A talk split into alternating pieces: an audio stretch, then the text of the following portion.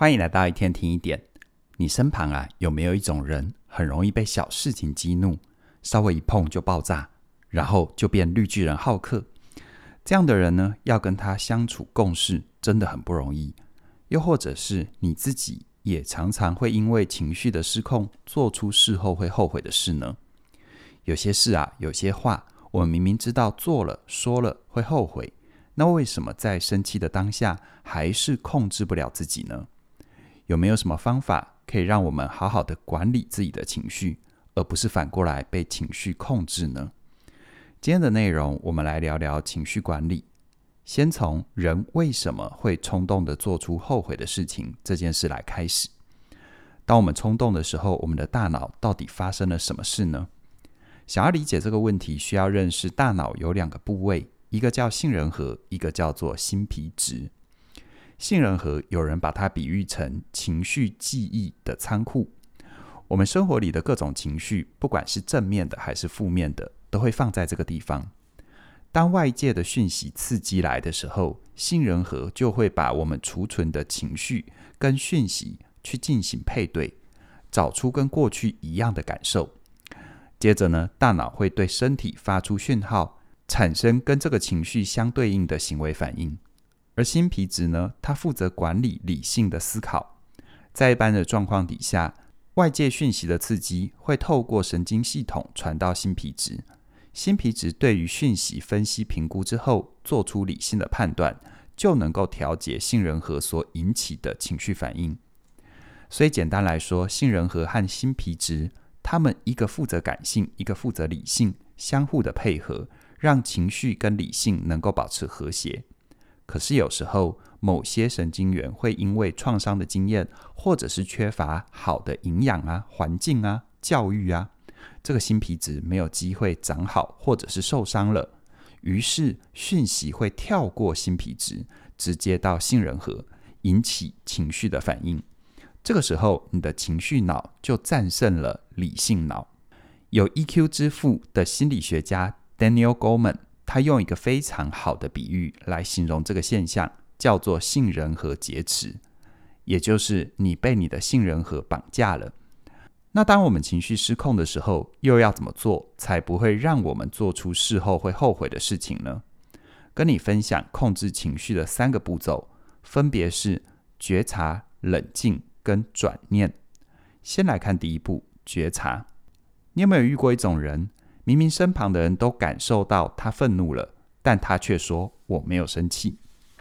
人没有办法去改变自己没有意识到的问题。所以呢，情绪控制的第一步就是要觉察到自己失控，或者是即将要失控。自我觉察就像是用旁观者的角度来观看自己的情绪。这时候，大脑的新皮质会重新启动，而那些跳过新皮质直接到杏仁核的神经元讯号会被捕捉到。这也代表着你的理性重新接管了行为。我用一个小故事。让你来感受一下自我觉察的力量。有一个很好斗的武士，他就问一个禅师：“什么是天堂？什么是地狱？”没有想到，禅师用很严厉的口气去骂他，说他是粗鄙之辈，何足论道。武士一听，觉得被羞辱了，暴气哦，拔出自己的刀，大吼：“如此无礼，我要杀了你！”没有想到，禅师只是静静的回答：“这就是地狱。”武士愣了一下，当他回神之后，把刀收回刀鞘，向禅师鞠躬，感谢禅师的指导。而禅师露出慈祥的笑容，对他说：“这就是天堂。”为什么原本气到要砍人的武士，他的愤怒就突然消失了呢？因为禅师的一句话，让他觉察到自己的情绪，让他回到理性的状态。也许有人会说：“好，我觉察了，我发现自己在生气了，我也承认了。”可我还是很生气啊，那要怎么办呢？所以接下来就是控制情绪的第二步，叫做冷静。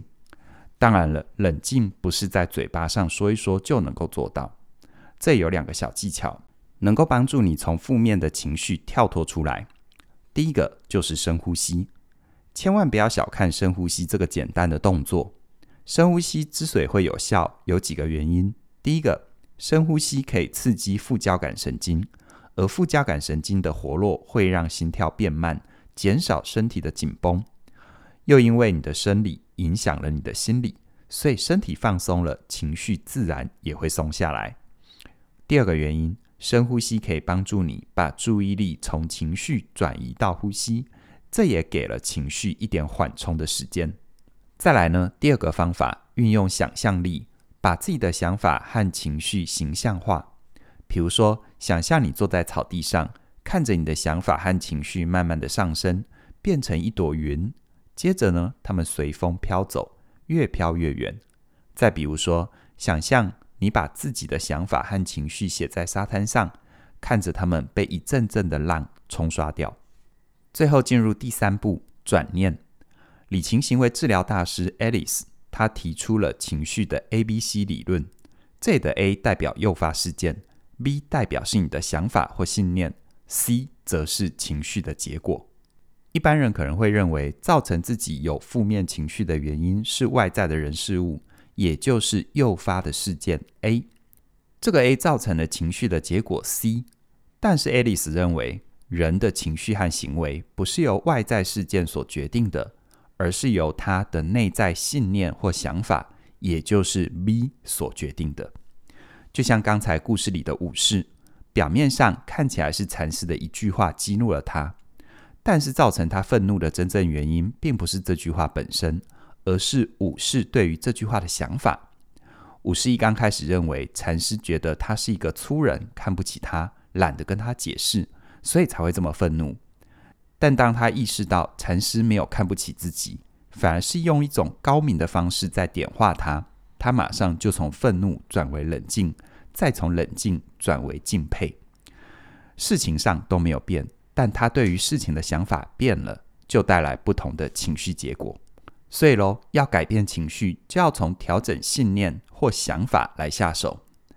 举一个例子，你在报告的时候，坐在台底下的同事时不时的打岔，对你提出质疑。这时候，如果你的信念是同事针对我，同事故意找我茬，那你的情绪反应就可能是愤怒，甚至会影响到你接下来的表现。这时候，你可以怎么样调整信念呢？你可以这样想：可能是我的报告真的有需要调整的地方，或者是可能是因为他的工作是财务。必须要控制预算，所以才对于我所提出来的计划比较保守。再举个例子，你开车回家的路上，突然有一台车超速变换车道，开到你前面，吓了你一跳，并且还按了一声喇叭。这时候你脑子里的想法是：这家伙在挑衅我，这家伙是故意的，我要给他一点教训。你就很有可能会冲上去跟对方拼输赢。如果是这样，就代表你被你的杏仁核绑架了。而这时候，如果你觉察了自己的情绪，让自己冷静，并且去调整信念，你可以这样想：他不可能是故意挑衅我，毕竟我们不认识啊。或者是他应该有急事，所以才需要开得这么快。你能够这样想的时候，你就不会被愤怒所控制，而去做出让自己后悔的事情。回到你身上，如果你很容易因为小事情影响到心情，很有可能是因为你的内在缺乏足够的安全感，还有稳定的自尊。而关于这个议题，嘉玲老师的线上课程《好好在一起》会带给你很多的看见和前进。这门课程会透过几个简单的心理测验，帮你找到不安全感的来源，还有评估你的自尊是否稳定。接着呢，透过一系列的活动，陪伴你建立稳定的安全感和自尊，让你边学边疗愈自己。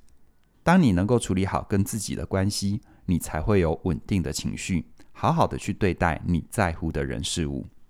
邀请你现在就加入好好在一起，只要在九月十四号之前加入，也就是明天晚上十二点之前哦，你就能够享受优惠价二八一七。错过了这个时候，我们的价格就会调整了哦。相关的课程资讯都在我们的影片说明栏里，期待你的加入。让起点陪伴你找回安全感。那么今天就跟你聊到这边了，谢谢你的收听，我们再会。